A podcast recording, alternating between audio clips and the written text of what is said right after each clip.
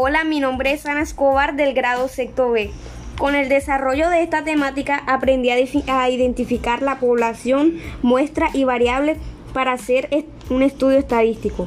Con la ayuda de los videos tutoriales pude elaborar tablas en Excel, Google Drive y en GeoGebra, lo que permitió enriquecer mi conocimiento.